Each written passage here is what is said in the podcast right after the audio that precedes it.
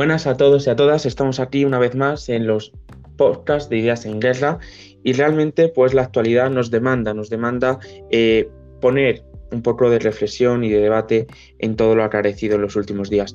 El pasado viernes todo saltó por los aires y los que hasta entonces veían con recelos llamar a bots fascistas, hoy se han convencido ya de que no hay debate alguno sobre ello.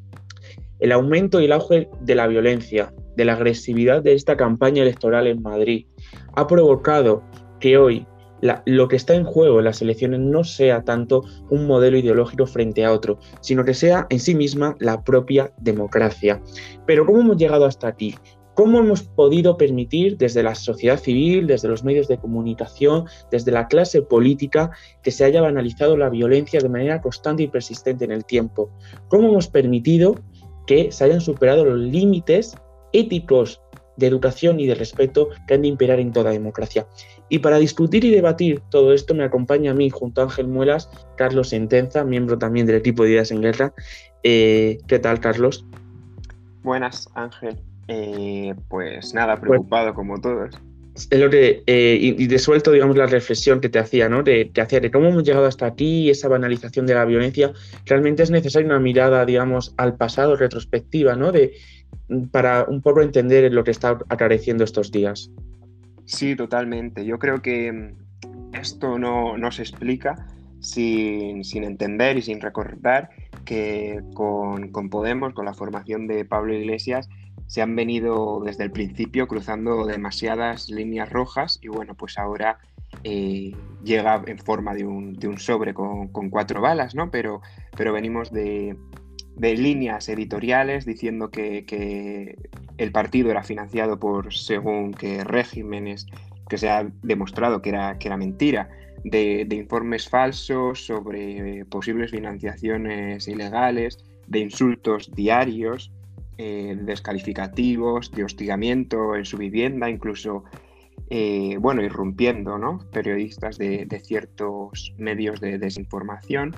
Eh, y todo eso legitima eh, el discurso que, ahora, con la agresividad de Vox, ¿no? que se le debe sumar, eh, la presencia de la extrema derecha institucional eh, y con todo lo malo que ha pasado en la pandemia, pues crea un caldo de cultivo muy propicio a que, a que surjan estos obvios personales ¿no? que traspasan lo político y que son tan peligrosos.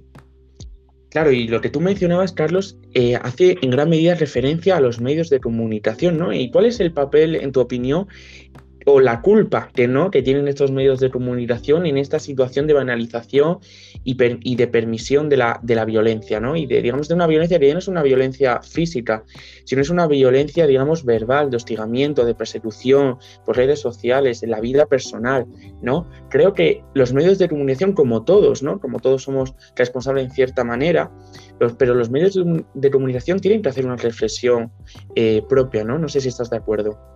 Sí, yo creo que el debate de ayer en la cadena SER fue iluminador eh, en, muchos, en muchos puntos, en muchas materias, y, una es el papel de los medios de comunicación. Yo creo que la postura ya de, la mayoría social eh, tiene que ser otra. Igual hasta hace relativamente poco tiempo entendíamos o podíamos tratar de entender que se diera voz a esta formación como al resto de formaciones del espacio parlamentario, no institucional, pero ya ayer se vio que, esto ha llegado demasiado lejos y ha llegado a un nivel de, descontrol eh, preocupante, ¿no? Y, en eso han colaborado activamente los medios de comunicación, que después cuando, cuando se les señala, ¿no? Cuando determinados políticos ponen en cuestionamiento pues, la falta de control del poder mediático, salen todos bastante, bastante enfadados, pero ahora deberían salir avergonzados y, auto dispuestos a ejercer algún tipo de autocrítica en el papel que han tenido en el ascenso de, este tipo de fuerzas. Eh, en general, como decías, todos, eh, yo mismo puedo reconocer que nos hemos equivocado ¿no? cuando, surgió, cuando surgió Vox y, negamos ese carácter fascista de, la, de la formación Igual era, era otro momento, igual era otro discurso en la formación, pero, pero ahora yo creo que, es no es que sea innegable, sino que son demasiadas las similitudes, ¿no? Esa política del señalamiento, eh, eh, de esos insultos tan, tan, tan propios o esa sonrisa cuando se hablan de, temas, de temas serios. Entonces yo creo que también es un punto de inflexión para los medios de comunicación, o debería serlo. Sí, yo estoy de acuerdo contigo en el sentido de que eh, los medios de comunicación, al menos algunos de ellos, no podemos meterlos a todos en un mismo saco, deberían de aplicarse esa máxima de que no hay que ser tolerante con el intolerante, ¿no? Si estás de acuerdo. Pero digamos un poco aterrizando ya en la campaña electoral de Madrid y un poco, digamos, de, de qué está en juego en, la misma, yo creo que, y lo que tú señalabas, ¿no? Un poco de que algunos nos habremos, nos podemos haber equivocado o, no, o veíamos con recelo. Yo también me, me, auto, autoinculpo de con recelo esa idea de Vox como fascista, ¿no? O sea, quiero decir, ojalá hubiera sido Vox en su momento fascista o veríamos que era una ultraderecha cutre, soez, maleducada, pero digamos cacitil, pero no veíamos ni mecanismos ni formas de propaganda ni discursos similares a los de un carácter fascista, ¿no? Pero aterrizando un poco más en las elecciones de Madrid, yo creo que eh, podemos discutir un poco la mutación del discurso. Hemos visto un cambio en el discurso de Vox, de estrategia. Y yo creo que aquí lo, lo resumo, no sé si estarás de acuerdo conmigo, en una idea, es que Vox ha pasado de un nacionalismo un nacionalismo excluyente en clave territorial, es decir, de tener a Cataluña el debate territorial identitario como su máxima en unas elecciones, sobre todo las elecciones catalanas del pasado febrero, a un nacionalismo excluyente, pero no en clave ya territorial de españoles contra malos españoles, de españoles contra catalanes, sino de españoles contra no españoles, es decir, donde la xenofobia, el racismo eh, y el clasismo, digamos, eh, han ocupado un papel y un protagonismo fundamental. Entonces yo creo que podemos discutir diferentes factores que han provocado esta mutación del discurso de Vox, pero realmente creo que, digamos que es la propia circunstancia y la propia coyuntura actual que ha provocado ¿no? esta, esta mutación del discurso, ¿no? Sí, total, totalmente estoy de acuerdo con, lo que señalas eh, en clave ideológica. Yo creo que va muy influido pues, por, el contexto político ¿no? en, el que, en el que dan, dan el paso, ¿no? entran en las instituciones donde estaba todo muy vivo por el tema, el tema catalán, que ahora no, ocupa las portadas que ocupaba antes. Y bueno, pues en busca de su propia supervivencia y también motivados por el carácter ideológico de los miembros, ¿no? Yo creo que es evidente que cuando Rocío Monasterio dice según qué cosas eh, o Santiago Abascal repite según qué argumentos, no, no están fingiendo, es algo, es algo que piensan también, pero ha dado una vuelta más populista también, ¿no? Mirando a, sus hermanos de Europa que les va, pues. que les va mejor y han implementado una estrategia eh, pues mucho más racista, más nativista y, mucho más peligrosa por eh, la población a la que se dirigen, ¿no? oíamos a Rocío Monasterio hablar de las colas del hambre y eso en otras etapas de Vox habría sido... De la clase trabajadora. Exactamente, ¿no? En otras etapas de Vox se veía eh, claramente, nítidamente, que es un partido eh, de los ricos y para los ricos. Y ahora ese discurso ha cambiado. Sí, yo creo que el discurso populista, eh, el discurso, bueno, decías discurso nativista también, pero el discurso populista de hacer referencia a una clase obrera, a los olvidados ¿no? del establishment, creo que ha recuperado, digamos, un poco y, te permite una mayor equiparación con esos partidos radicales, ultras, eh, de extrema derecha, digamos, que están en el arco parlamentario europeo, ¿no? Pero creo que a lo mejor yo creo que hay diferentes factores que han provocado una mayor agresividad de la campaña, ¿no? digamos, un cambio en el discurso. Y, es realmente no un cambio de discurso estratégico, sino yo creo que realmente Vox, sus dirigentes lo que han hecho han sido quitarse la careta. Y es creo que, por ejemplo, pues factores como, por ejemplo, Ayuso. Es decir, en Cataluña con Alejandro Fernández, en, Galicia con Feijó, es decir, son otros perfiles en el Partido Popular, pero en el pero en Madrid, Ayuso, ¿de dónde viene Ayuso? Eso también es, es importante saberlo. Eh, digamos, es un, papel, eh, tiene, es un protagonismo fuerte, digamos, gusta dentro del electorado de Vox. Entonces, Vox ha necesitado, necesita, pues en cierta manera, eh, la diferenciación. ¿Y esa diferenciación cómo se obtiene? Pues aumentando la agresividad de su discurso, es decir, aumentando, digamos, la criminalización, es decir, poniendo sobre la mesa un debate como los menores no acompañados, los menas, es decir, esa denominación de menas lo que está haciendo es deshumanizando, hablemos como eran, que son niños menores huérfanos, hablemos de ello, démosle humanidad a la situación y, al problema, pero claro, lo importante es esto, es decir, hay diferentes factores que potencian este cambio de discurso de Vox, que provocan una mayor agresividad en las elecciones. Entonces, claro, eh, ¿cómo se puede leer también esto en clave nacional? Es decir, un Partido Popular que ve que solamente es capaz de frenar a un Vox si el Partido Popular adopta un mensaje radical mucho mayor o si moviliza ese radicalismo, ¿cómo puede, digamos, también leer en clave, en clave nacional este, este, esta lucha sin cuartel dentro del espectro de la derecha? Claro, es que eh, todo lo que comentas es lo que hace pues aún más eh, peligroso, aún más preocupante eh, las claves en las que se están dando esta campaña. Es que vemos que hay una fuerza parlamentaria que en contra de todo pronóstico, ¿no? Eh, donde se supone que llegas extremista, pero te moderas conforme llegas a las instituciones, vemos que se está, eh, sí, que se está realizando pues todo lo contrario, se está realizando un radicalidad donde ya no quedan líneas rojas que pisar, eh, donde no es que no se condene sino que se fomenta y se señala eh, veíamos con las estatuas de Largo, Caballero Indalecio Prieto, ahora eh, el tema, eh, lo que dicen de Pablo Iglesias, etc. poner en duda, poner en duda las amenazas. Esto mm, pues no se puede explicar tampoco sin entender la, la responsabilidad que tiene Isabel Díaz Ayuso, no solo a la hora de convocar las elecciones en el momento en el que las convoca y con la motivación con la que las convoca, ¿no? que es para eh, gobernar, como ella dice, con las manos más libres, pero para ella la libertad viene de la mano de, Vox, sino que además se demuestra que cuando en la derecha hay un personaje, eh, bueno, que, les mira con agrado y que les da eh, muchas más facilidades, que les compra el discurso, y no es ya que les compre el discurso, que casi se lo escribe, pues va todo a peor y Vox se radicaliza todavía más.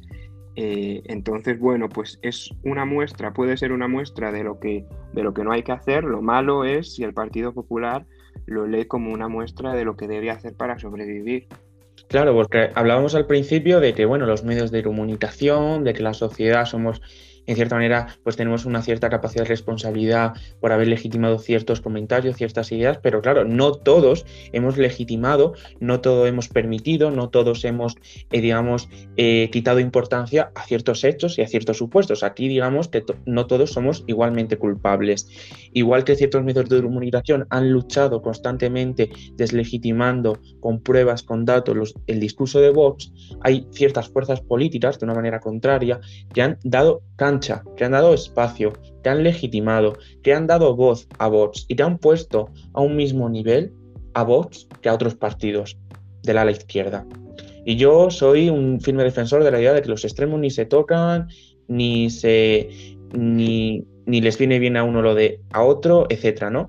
Pero bueno, pero yo creo que aquí lo importante es el Partido Popular. La culpa que tiene el Partido Popular, que podrá salir mayormente o no reforzado en estas elecciones, pero que creo que a largo plazo es una tarea difícil, porque eh, el Partido Popular a nivel nacional, difícil que vuelva a llegar a la Moncloa si no es con un apoyo al menos externo de la ultraderecha de Vox. Cuidado y ojo. Y cómo esto se lee en clave europea.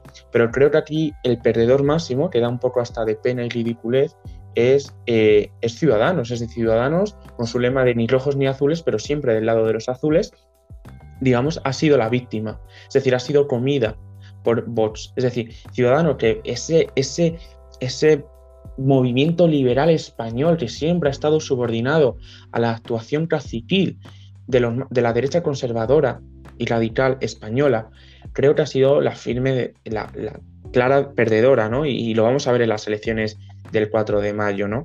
Sí, les ha costado eh, pues la vida del partido, yo creo. Y, lo malo es que nos cueste al resto, pues, una serie de derechos y libertades. La posición de Ciudadanos, mm, no es que supere lo ridículo, es que no se entiende, ¿no? Yo creo que no han sabido leer eh, el contexto bien eh, y, trazar, y trazar buenas estrategias, está, está a la vista, pero es que eh, continúan, ¿no? Ya de perdidos al río, continúan poniéndose en medio de, ¿no? Como si pudiera existir un centro entre el fascismo y el antifascismo y lo veíamos también en el debate de la SED Edmundo va siendo un pesado diciendo que, no tenía sentido levantarse, lo que no tiene sentido es sentarte con alguien con quien no tienes nada que hablar, ¿no? Lo que pasa es que yo creo que si se levantaran, pues podría eh, provocar un, daño en su ego, porque entonces tendrían que pararse a pensar eh, su responsabilidad en todo esto. Eh, y la verdad que es mucha. Lo que está claro, Carlos, es que yo creo que estas elecciones, las elecciones del próximo 4 de mayo, eh, bueno, si ya se llamaba desde un primer momento a una movilización por parte de, los sectores más progresistas y de la izquierda madrileña, la importancia de reactivar a ese electorado abstencionista del sur de Madrid, creo que lo que pasó ayer, bueno, lo que pasó ayer sí supone, digamos, un, un giro, un giro de 180 grados en la campaña es decir, hasta ahora creo, vamos a hablar un poco más en, en clave estratégica electoral, de estrategia electoral, creo que hasta ahora eh, Ayuso, en cierta manera, había marcado las pautas, los tiempos de la campaña. Su lema eh, libertad o comunismo, Ayuso es libertad, la libertad de tomarte una caña, es decir, un poco de banalizar, incluso con esa, con esa vida precaria eh, de la juventud, de, bueno, somos jóvenes explotados, pero tenemos la libertad de tomarnos una caña una caña, una solo, ¿eh? Porque están a 3 euros en todo barrio de Madrid. Entonces, claro, ojo. Entonces, yo lo que me refiero es, vale, pero es que ahora ha sido la izquierda y sobre todo podrás hablar, creo que un poco podemos hablar también de, las ciertas peculiaridades de esta campaña electoral respecto a la izquierda, eh, es que la izquierda ahora, con este lema de somos mayoría, eh, está en juego la democracia, nosotros somos más, que hable la mayoría, realmente es la que está marcando, parece a partir de ahora, evidentemente, los tiempos. Una campaña en clave democrática, en clave de que nos jugamos todo. Una campaña en la que ya no va a haber debates electorales, para escuchar sandeces y para, evidentemente, eh, digamos, buscar enfrentamientos que simplemente no llevan a nada. Yo creo que ahora es el, momento de la movilización y de entender que esto trasciende las fronteras de Madrid. Es decir, la Plaza Madrid es una plaza importante y relevante, es una plaza que hace 26 años está gobernada por un partido corrupto. Pero creo que hay que leerlo más allá, es decir, nos estamos jugando mucho y sobre todo se lo están jugando los más desfavorecidos, los que tienen una mayor situación de precariedad, los más vulnerables, ¿no? Entonces yo creo que aquí la izquierda también ha sabido jugar, ha sabido jugar esa baza y creo que está llevando una buena estrategia, ¿no? Sí, yo creo que sí, fíjate en cómo empezaba la campaña. Eh, por ejemplo, declaraciones eh, de, Gabilondo que, sonaban a los extremos son iguales. Que no gobernará con Pablo Iglesias. Sí, no me gusta este Pablo y ahora... Pablo tenemos 12 días es, gobernar. Claro, el tono es distinto, ¿no? Y ahora todos somos Pablo, eh, eh, decía Gabilondo en, un meeting. Creo que, que ha hecho girar a todos los partidos y que bueno, si hablamos más a nivel electoral, nos enseña cómo eh, se tienen que trazar estrategias cuando tienes todos los números en contra. Eh, después, la importancia de estas, de estas elecciones, porque se convocan eh, sin decirlo, pero la clave es que es la primera vez que realmente la ultraderecha puede entrar en el gobierno de una comunidad autónoma española y además con bastante fuerza, ¿no? Porque va acompañada de una derecha mm, radicalizada al máximo. Eso es. Entonces, no, sigue, sigue. No, no, se te iba a decir esto, es decir, que la ultraderecha entró ya en Murcia, etcétera, pero que Madrid es una plaza importante. Y sobre todo que creo que la izquierda eh, se habla de, bueno, las mayorías, ya hablaremos de la capacidad de formar un gobierno después de las elecciones, pero creo que la, de, la izquierda aquí ha sido inteligente, ha sabido leer y que evidentemente no son mayorías, es decir, que no va a haber una mayoría absoluta del Partido Socialista, somos, evidentemente es, evidente, y que yo creo que el Partido Socialista, Podemos y más, más Madrid ha sabido leer esto lo ha sabido leer y por lo tanto eh, está buscando esa mayoría, esa confluencia preelectoral. Es decir, ¿no? Sí, eh, sí, y además eh, el hecho de han sabido leer lo que verdaderamente puede motivar, ¿no? Esos efectos psicológicos que pueden llevarnos a votar masivamente, que son evitar cualquier tipo de connotación negativa hacia una candidatura que puede ayudarte a empujarte ¿no? y ponerte en la puerta del sol. Y al final el objetivo no es otro, no solo parar a la ultraderecha, sino parar eh, que Madrid deje de ser el laboratorio de experimentación de las políticas neoliberales del Partido Popular y demostrar que en la capital también de la Comunidad de Madrid se pueden eh, dar otro tipo de políticas que hay gente como nosotros de nuestra edad no conocemos, porque hemos vivido con esto ya. Y demostrar que la izquierda puede entrar en Madrid es una batalla importante, ¿no? Sí, que hay alternativas es lo fundamental. Y ya para acabar, una última reflexión. Eh, creo que lo que tú hablabas de combatir en las urnas a la ultraderecha, pero creo que fundamentalmente a la ultraderecha, al discurso de la ultraderecha, se le combate diaria, constante y permanentemente en la calle y en las plazas. Estamos viendo cómo Vox está llegando a, los, al a Metrosur con sus carteles de una España segura, eh, cómo evidentemente ocupa la Plaza Roja de Vallecas, cómo habla de clase obrera, etc. Es decir, el votar, el votar es una acción más de frenar a la ultraderecha, pero no nos podemos quedar, no nos podemos quedar como demócratas convencidos que esa va a ser nuestra única y última acción contra el fascismo. Y yo aquí se rompe una lanza contra todos aquellos valientes que fueron a la Plaza Roja de Vallecas a luchar y a, y a criticar y a gritar contra Vox.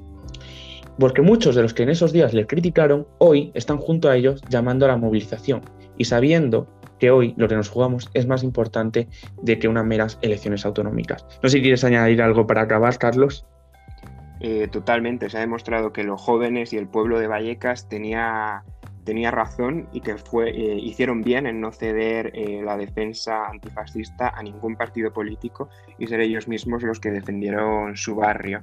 Simplemente decir que la clase trabajadora de Madrid, el pueblo de Madrid, ya ha demostrado que puede con retos más grandes eh, y creo que, que, va a poder frenar a estos monstruos tanto en las elecciones como en, en el día a día en cada centro de trabajo y en cada centro de estudios.